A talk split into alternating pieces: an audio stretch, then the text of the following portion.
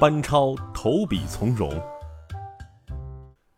光武兴为东汉四百年终于现。本剧介绍了东汉的历史，意思是，光武帝刘秀创立了东汉，两汉存在了四百多年，到汉献帝的时候结束了。东汉时期，扶风郡下面有个安静宁和的小县，叫徐县。徐县有个十分贤德的县令班彪。班县令平时清正廉洁，所以一家人过着勤俭清苦的日子。有一天，班县令的儿子班固兴冲冲地跑回家，满脸通红地向全家人大声宣布：“我要去洛阳了！洛阳今天来人通知我去做校书郎。”大家听说了，都替他高兴，因为跟徐县相比，洛阳可是当时全国非常繁华的都市。家里人庆祝了几天，接着就开始收拾行李，准备动身去洛阳了。此去同行的还有班固的母亲和弟弟班超。一家人来到了洛阳之后，只靠班固一个人微薄的工资过活，日子更加清苦。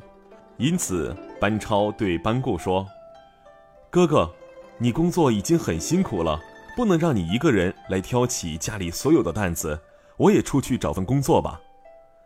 班超从小博览群书，而且口才过人，所以很快就找到一份给官府抄书的活儿。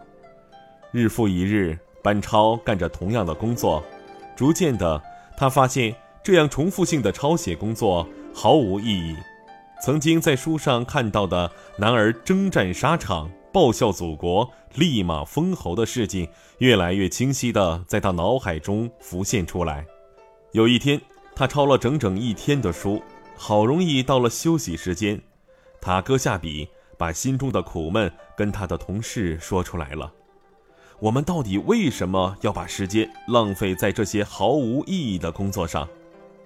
同事被班超问得很茫然，因为他从不曾想过这个问题。你这是怎么了？我们每天抄书，工作稳定又安全，为什么好端端的突然问这样的问题？班超回答说：“现在正是大好年华，我们身为堂堂男子汉，面对国家紧张的形势，不是应当把激情和热血都抛洒在真正的战场上吗？